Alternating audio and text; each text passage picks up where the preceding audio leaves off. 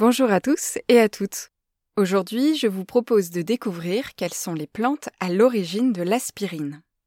Antidouleur, anti-inflammatoire, utile pour faire baisser la fièvre, l'aspirine a longtemps été l'indispensable des placards à pharmacie. Son principe actif est l'acide acétylsalicylique, une molécule de synthèse fabriquée en usine par des laboratoires pharmaceutiques. Pourtant, ces petites pilules blanches puisent leur origine dans les prairies humides, en bord de rivière, là où s'enracinent les saules et où fleurissent les reines des prés. C'est à ces deux plantes que l'on doit l'aspirine telle qu'on la connaît aujourd'hui. L'écorce de saule était utilisée dès l'Antiquité par les Égyptiens et par les Grecs. On trouve la trace de remèdes à base d'écorce de saule dans des papyrus antiques et le médecin grec Hippocrate recommandait le saule pour soulager les douleurs de l'accouchement.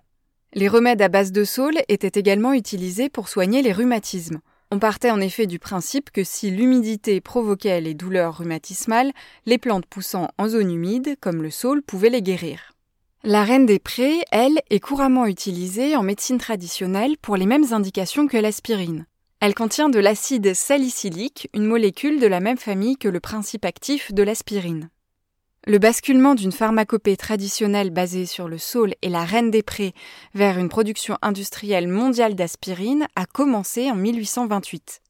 Cette année-là, Johann Büchner, un pharmacologue allemand, réalise la première extraction du principe actif de l'écorce de saule, la salicyline.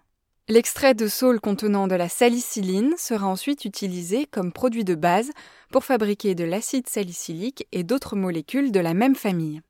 En 1899, 71 ans après l'extraction de la salicyline par Johann Büchner, le laboratoire allemand Bayer dépose le brevet de son tout nouveau médicament, l'aspirine était née.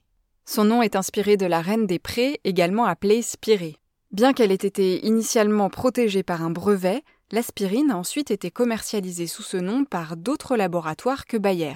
La raison est géopolitique, l'industriel allemand a dû céder le brevet de ce médicament en 1919 dans le cadre des réparations de la guerre 14-18 établie par le traité de Versailles.